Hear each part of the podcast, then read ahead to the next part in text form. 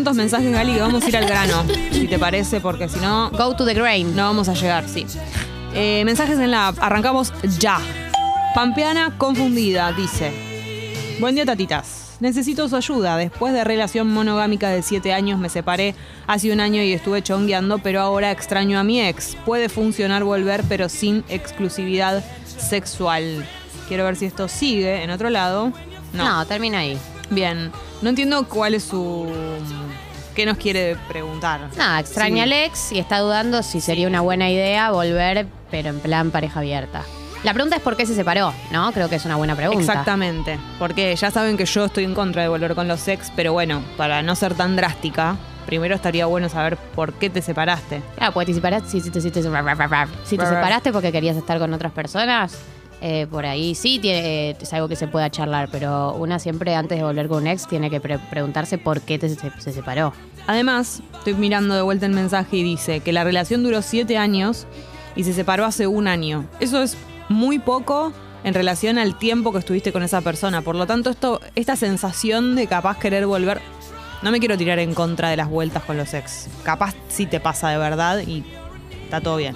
Pero digo, hay una, hay una posibilidad de que sea algo confuso. Porque un año en una relación que duró siete años no es nada, es muy poco. Entonces te puede pasar durante un año que te confundas, que... Otra situación, yo no sé cómo te está yendo a vos, eh, Pampiana confundida, con el tema de los, de- del chongueo. Pero a veces, cuando vos te separás y el chongueo no está funcionando bien, Cuando estás en una etapa de sequía, digamos. Exactamente, o te llevas fiascos peor. Te- tenés citas que son malísimas, te encontrás con gente que es una idiota y cosas así. Tendés como a, a- a extrañar a la última relación que tuviste. Es, muy elemental obvio. eso. Entonces, yo no digo que no lo extrañes de verdad, pero hay alguna posibilidad que tenga que ver con esto. Salvo que el tu chongueo esté funcionando bárbaro y yo estoy diciendo esto y no es, pero son posibilidades. Yo esperaría un poquito, evaluaría qué onda, qué me pasa, ¿no? Eh, acá completo, me separé en abril del año pasado porque estaba aburrida de la rutina y quería tener otras experiencias. Claro, y, después las experiencias, dos puntos. No somos tan, in- no somos tan interesantes. es malísimo. Eh, la, sí, sí. Iba a, A ver, decir, que, yo iba decir que- que todo eso está tan, ver, tan sobrevaluado. Una vez también eh, idealiza la etapa en pareja cuando se separa, porque si, si estabas aburrida de la rutina, eh, vas a volver a la rutina si volvés. O sea, por ahí al principio, los primeros meses no, pues en amor nuevo, como el, el comeback por ahí es un momento arriba, pero tarde o temprano esa rutina va a volver. Y lo que no estaría bueno es que vuelvas a, a- a lastimar a tu pareja porque vuelvas a aburrirte. Claro. Entonces, por más que, mm, que ahora por ahí estés en una etapa de que mm, no te cabe tanto el chongueo, tenés que recordar qué fue lo que te hizo separarte y preguntarte si querés volver a eso, porque el vínculo con esa, esa persona va a ser medio, siempre va a ser, va a tener las mismas características. Sí, y también así como está mm, eh, como sobrevaluado la rutina y la, y la pareja cuando estás eh, chongueando y no está funcionando, está sobrevaluado chonguear cuando estás en pareja y aburrido en la rutina. O sea, siempre que vos estás en una situación que no te está gustando mucho, te imaginás, tipo, cerrás los ojos y te imaginás que del otro lado está viendo algo que te está esperando, que es como una fiesta de locos para pasar la bomba que hay. Y no es así. Nada es tan ideal, la verdad. O sea, vamos a decir todo. Bien, vamos con el siguiente mensaje. Sí. Eh, oyenta pasada, dice, soy la que la semana pasada les dijo que se había enganchado con un pibe que volvió con la ex tóxica. Sí, me acuerdo perfecto. Perfectamente. Hoy primera cita con un pibe que conocí por app. ¿Algún tip? Me lleva 12 años. Otra cosa, ayer soñé que chapaba con Galia, ni me gustan las chicas, o sí. Mirá. Bueno, vamos por partes. Le despertaste hay algo, dos, Gali. Hay dos, hay dos partes de este mensaje. Primero, primera cita con un pibe que conocí con- por una app. Si tenemos algún tip, No. no. Creo que no hay ninguna diferencia. Sé vos misma. Claro, yo nunca salí con alguien de app porque nunca usé app. Pero me parece, Yo sí. que, me parece que no hay ninguna diferencia, ¿no? No, eh, este, yo siento que este mm, consejo por ahí no es muy apto para el horario en el que lo estoy diciendo y los niños que pueden estar escuchando. Pero por ahí. Ah, después de la barbaridad que dijiste ayer. A los niños. Eh, nada, una copita de vino, de alcohol, de algún tipo, si te gusta tomar vino, alcohol, algo así, algo de eso, te relaja un poco. A mí me relaja siempre. Sí. Eh, así que, mm, por mi parte, ese es el consejo universal que doy para primeras citas. Eh, y después, Trata de pasarla bien. andás, y, y no iría con expectativas de tipo, si voy a coger, si no voy a coger, si esto va a pasar. Como iría en plan conocer a la otra persona y ver qué onda. Porque también uno cuando va con expectativas Sí. muy concretas de tipo qué es lo que tiene que suceder, también es una presión. Así que iría a ver qué onda la otra persona y no mucho más. Bueno, y soñó con vos, Y no vas a eh, decir nada. tercer, al final sí tenía un montón de consejos. Tercer consejo, anda con un plan posterior por si tenés que oír. Tipo, llegás y decís, yo en un rato tengo cumple. Eh, si te gusta, faltas al cumple. Y si no te gusta, te vas al cumple. Perfecto. Como con un una excusa para irte dudas. siempre. Gusta de vos, dijo. Ah, eh, ayer so- soñaste que me chapabas, no te gustan las chicas. O sea, que no te gustan las chicas es relativo, pues no lo sabemos. Eh, Mirá cómo te quiere pero generar, no te quiere plantar una semillita. Pero bueno, no necesariamente que sueñes con eso significa que te gustan las chicas. Igual no lo descartes. Bueno, Gali, ahora vas a empezar a aparecer en sus sueños. Y bueno, así soy. Estoy Mira, en todos lados. Justamente, eh, un mensaje que llega a continuación de este dice Tincho. Eh, firma así la persona. Buen día, pipotas. El otro día salí con una piba que la conocí por una app. Fluyó re bien. Hugo Chape me dijo eh, que la pasó muy bien en la cita. Así que ves que. Ah, no, sigue, está bien. Pero resulta que si yo no le hablo, ella no me habla. Un clásico de amigas La prestadas, puta ¿no? Como que no demuestra mucho interés. Sé que está full, pero me da paja ser siempre el que inicia la conversación. Y tenés Y razón. tenés, y lógicamente, Tincho, lógicamente. eh, Harta. hay una tercera parte que dice: ¿Qué se puede hacer en estos casos? Postdata, Jessy, no me digas que falta información. No falta información. No, no falta información, está, diste la información correcta, tenés razón y la verdad es que esto significa para mí mucho más de lo que parece. Porque, a ver, las cosas son en, en tanto... eh, Vos podés. no, quiero decir, a ver, si ellos fueran una relación de muchos años, quién inicia la conversación no es importante. Entonces, si son una cita que hubo chape, o sea, se vieron, no sé, una vez, ponele, ¿quién inicia la conversación? Es muchísimo. Es casi nuestra casa, digamos. A medida que, las, que los vínculos o, o los encuentros van creciendo, esas cosas dejan de importar. Pero al principio, como no tenemos nada, lo poco que tenemos es importante. Eh, Eso sí, es lo que y además eh, no hay mucho para hacer salvo dar un paso atrás y fijarse si la otra Por persona supuesto. es capaz de activar o no. Y si la otra persona no activa, Chau. o sea, no, Es tiene interés en, en- Lo que pasa es que. no le lo que pasa un nombre que no es a Lo que pasa es que cuando uno está soltero, o soltera, o soltere, eh, aparece una persona copada y em, eh, está presente en tu vida. O sea, es- ese tema. Como Claro. que está- lo estás pensando, lo estás mirando. Entonces no es fácil como correrse y decir, bueno, que pase lo que pase, porque está presente en tu cabeza. No, y además. Pero la realidad es que. Es que, eh, bueno, ¿cuánto podés hacer? Porque si no lo que haría es tirarle, o sea, en vez de estar hablándole, hablarle concretamente para salir y verse. Eh, y si no, la segunda opción es eso, es correrse a ver si habla, pero entiendo que el tema va a estar en tu cabeza igual, como que no es que vas a estar relajado. No, no, pero yo, eh, o sea, me parece que es más de lo que, de lo que parece esto. Es no hablar hasta que la persona no te hable, punto. Porque tampoco es que se resuelve como, no, bueno, pero cuando yo le hablo después es refluido. Sí, bueno, pero es importante quién inicia la conversación. Significa el que estaba pensando en el otro y agarró y lo hizo, ¿entendés? Como contestar un mensaje lo contesta cualquiera. Eh, Nahuelón dice, hola Gali, ayer era yo, te banco mucho, gracias por tanto, perdón por pasó? tampoco. Eh, mandó un mensaje a vuelta y media. Ah, Eh, ¿y qué sin, dijo? sin nombre y me preguntaron si sabía quién era y yo dije que creía que era Nahuelón, ¿Y cómo te diste cuenta que era abuelón? porque ya le reconozco la voz. Ah, porque mandó un audio. Un audio. Perfecto. Eh, oyenta pasada. Ah, no, esto ya lo escuchamos. Sí. Hola, Piponas Help. Dice, estoy con una chica recién separada. Mala idea. Ella todo el tiempo me mandaba mensajes como de reamor, pero estos últimos días está cortada. Creo que me fletan. ¿Qué hago? Porque estoy medio enganchado con ella. Y bueno, es que Ay, situación como- complicada, es compañere. como cuando vos estás en un parque de diversiones y te metes en el túnel del terror, en el, en el ¿cómo se llama? En el No sé, ¿a laberinto te- del terror, Sí. en, el, en el- Sí. la casa del terror. Sí, la casa del terror puede ser. Vos- va a haber muchas chances de que te pegues un susto. Sí. Y bueno, esto es eso. Te vas a arriesgar, capaz no es para tanto, por ahí no te asusta lo que hay adentro, pero en una de esas vas caminando y alguien te agarra la pata y decís como, ¡ay! Para mí, Y bueno. sí- Quiero decir, la casa del terror tiene un cartel afuera que dice casa del terror. Claro. Vos no te estás metiendo en un lugar en el que no sabías No que decía la había. casa de Mickey Mouse. Exactamente. Eh, Es un lugar que puede salir mal, pero que vos ya lo sabías de antes. Sí. La verdad, cuando decís verdades, decís verdades. Gracias, Gali. Cuando decís metáforas que aplican, decís metáforas que aplican. Sí, hoy estoy difícil con lo- las palabras. Yo o sea, también, así que Lo- por ahí es algo de Mercurio de todo. De dódado. De No, de las todo. ideas las tengo muy claras, pero estoy difícil a pasar las palabras, pero ya lo voy a Lo lograr. importante son las ideas, Jessy. Sí. No, lo que digo es, eh, bien como decía mi compañera Jessie Cole, o Jessical, como le gusta que le digan, Gracias.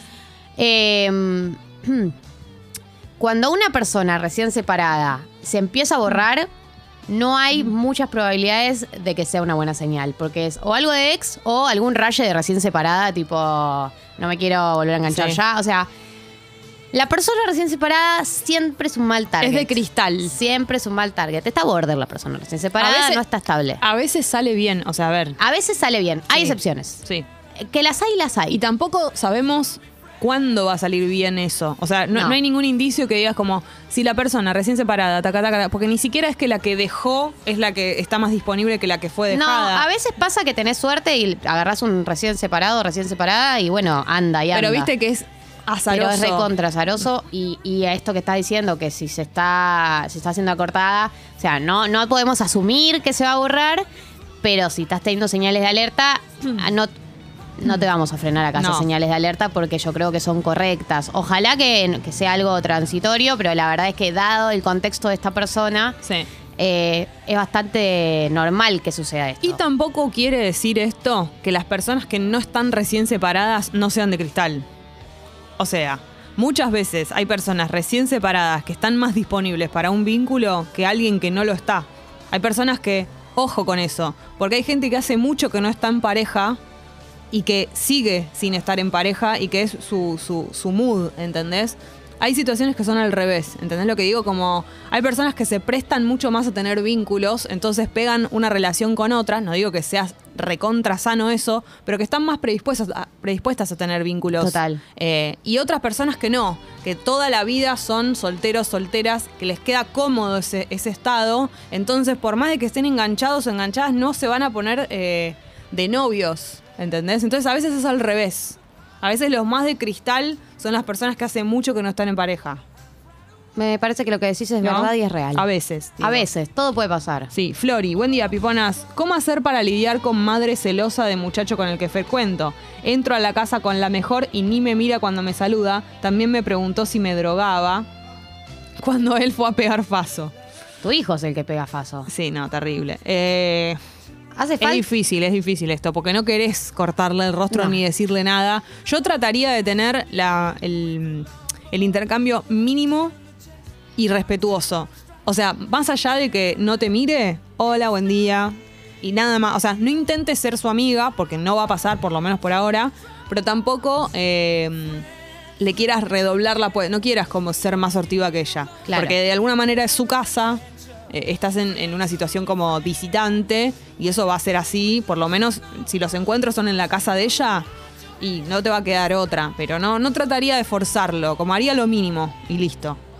Eh, sí, estoy de acuerdo con lo que decía Jessy. También otra opción es que no ranches tanto en la casa de tu. Intenten encontrar otros escenarios. O en tu casa si es posible. O en escenarios abiertos, terceros, lo que sea. Eh, si te es incómodo, como para ir no ir tanto a la casa, si se puede, si es- está dentro de las posibilidades. Si no, bueno, es lo que dice Jessy y no hay mucha salida más. Eh, Mili dice: Hola piponas, ¿cómo están? Muy Les bien. escribo porque últimamente tengo la autoestima muy baja. Yo no era así. Ya no quiero sacarme ni una foto y no sé qué hacer para ir a reencontrarme. Primero, Mili, todos hemos estado en ese lugar. Sí. Son, Segundo, son momentos. Son momentos. Para mí hay algunas actividades que te hacen reencontrarte con tu cuerpo eh, desde otro lugar. Como por ejemplo el baile, la danza. El baile y la danza para mí es algo. eh, Son sinónimos, ¿no? Pero el baile, hacer clases de baile, por ejemplo. eh, para mí hace- te hace vincularte desde, con el cuerpo desde otro lugar, como el deporte, el deporte en general, pero Sí. por ahí un deporte o una actividad que no tenga como Ma- objetivo. más lúdica. Claro, que no Mm. tenga como objetivo eh, la estética, sino que, que sea más lúdica. Para mí la- la- el baile está bueno porque además tiene algo de sensualidad, tiene algo de autoestima. Eh, Y son actividades que, eso, que te hacen vincularte con tu cuerpo desde otro lugar y que para mí una sale como súper, em, odio esta palabra, pero empoderada. Eh, te sentís más bella, te sentís eh, que estás buena, si te salió bien la coreo. Eh, porque además viste que las clases de baile tienen como el espejo enfrente. Claro. Por ahí al principio las primeras clases, tipo, seas la Son de peor de, la clase. Pero si te das un, un tiempo, para mí eso puede cambiar. Eh, pero eso aplica para mí a casi cualquier actividad que incluya el cuerpo. Puede ser yoga, puede ser eh, pilates, puede ser eh, me- elongación, como actividades que te hagan vincularte con el cuerpo desde otro lugar. Y después, este consejo es el más superficial de la historia, pero yo cuando también cuando me siento mal de autoestima, me corto el pelo, me compro ropa, hago esas cosas. Claro, cositas, mimitos. Ponele, sí, cuando la ropa me empieza a quedar apretada, por ahí una etapa del año donde me empieza a quedar apretada la ropa porque, no sé, estoy muy metida con las harinas. Eh, En un vínculo sexoafectivo. muy, muy, muy metida. Eh, me compro ropa que no me quede apretada porque digo como que tengo la ropa para cuando me quede apretada la ropa que... La ropa del futuro. La ropa del futuro. Bueno, no, no, eh, viste como que uno le empieza a quedar apretada y, y empezás con la presión de como, bueno, pero entonces me voy a quedar porque en un futuro voy a bajar de peso y me va a quedar mejor. Es como, no, amiga, abrazá el cuerpo que tenés en este momento y tenete ropa que te sea cómoda Sí, con el cuerpo que tenés en este momento.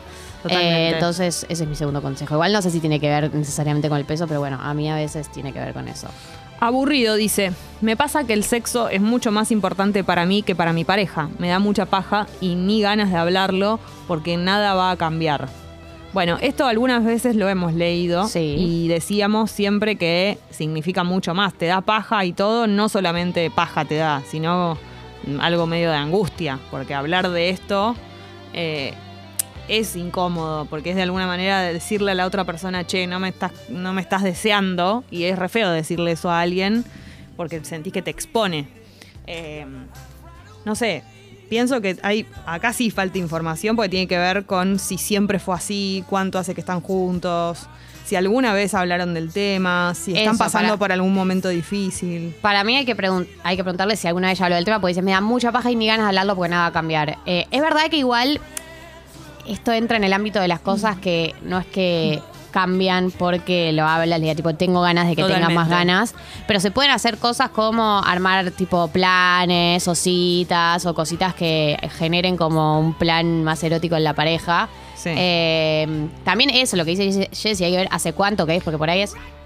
Tengo que estornudar. No, y hablarlo lo que puede llegar a ayudar es porque si la persona está pasando por un mal momento, está triste o está angustiado, está Claro. preocupada por algo, cuando vos lo hablas, sabés que tiene que ver con eso. Por eso preguntás si es algo de este momento o siempre fue así. Por lo que veo, hay algo de siempre porque dice que para él es más importante, o sea, como, como si fuese algo que, que es así, digamos.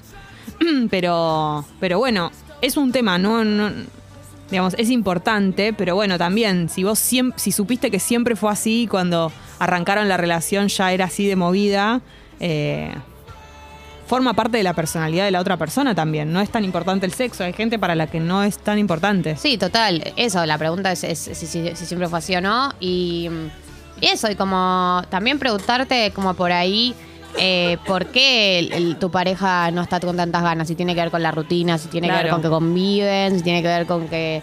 eh, también a veces como desde dónde se encara el sexo cambia un montón. No es lo mismo que estemos los dos en jogging en el sillón y me pongan la mano en la cachucha. Y diga, eh, pinta que Que darse unos besos, generar digo, como que hay un montón de cosas que entran en juego, entonces Claro, sobre si todo. nunca cuando- lo hablaste, Sí. No está mal una instancia de diálogo, por lo menos para tener su versión. Sobre todo si ya pasó el tiempo, viste que al principio, en cualquier situación que estás, pinta. Sí. Después ya es No, un después no, más y- a veces pasa que uno en la rutina y en la cotidianeidad te... Eso, como que el sexo se transforma en algo más de, lo- de lo, de lo cotidiano Claro. y de la informalidad y a veces está bueno darle uh, lo mágico, el espacio Mágico. que tiene. Sí, bueno, re, re cursi lo mío. No, Pero no. bueno, darle una mística, Me cierta mística. Me deprime el, el tipo, eh, cogemos. Cogemos. Bueno. Qué lindo. Eh, Fede dice, estoy de novio hace un año y estoy profundamente enamorado de mi novia, pero quiero garcharme una vez a una compañera que también tiene novio, pero hay onda. ¿Qué opinan? Mi novia jamás se enteraría. A mí me parece que por más de que no se entere, por ahí entras en una que no está buena, sobre todo si es una compañera, y por lo que entiendo con la palabra compañera es alguien que ves seguido. Entiendo que será una compañera de trabajo. Te vas a meter en una que es es una complicada, pero de todas maneras yo creo que ya estás en una medio complicada porque ya estás pensando en esto.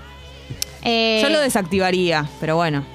Yo, a ver, para mí es. eh, depende de más de un factor. Primero, hay que ver cómo te vas a sentir vos. Porque. eh, con respecto a la culpa. Porque por ahí ahora te, es todo risas, pero después lo haces y te da alta culpa. Sí. Como también tener en cuenta. Uno, uno a veces cree que es más relajado con esas cosas de lo que es. Totalmente. Como tener en cuenta cómo te vas a sentir después. Eh, a veces está bueno, eh, si estás en pareja, tener un histeriqueo con alguien y que sea eso, que te aumente el ego y que te aumente la autoestima y Pasa que, que los, cumpla ese rol. los histeriqueos con gente que ves todos los días Claro, eso es lo peligroso. mal. También eso, hay que tener en cuenta de qué va a pasar si tenés sexo con una compañera de trabajo. Si es una buena idea bajarte una compañera de trabajo. Y, a ver, que tu novia probablemente no se va a enterar es real y es verdad. Eh, estas cosas suceden. Pero bueno, es, es difícil que si estás en una relación monogámica, eh, nosotras te recomendemos así abiertamente que, que estés con una compañera de trabajo, porque además es, es polémico eh, porque es compañera de trabajo, la, la seguís viendo Claro. todos los días, eso creo que lo hace un poquito más, más rari el tema. Pero bueno, a veces este consejo uno lo pide, pero la decisión ya la tiene Y ya, tomada sí, ¿sabes por dónde te lo pasás este consejo? Por el, oído. Y sí. Bueno, sigue, amigas prestadas. Eso va a ser en un ratito. También viene Eyal Moldavsky en un El ratito. El mismísimo. mismísimo. Eh, pero en este momento, Bon Jovi Qué bien, Jessy. viene a Tata. Hermoso. Está acá, sentado con nosotras y va a cantar.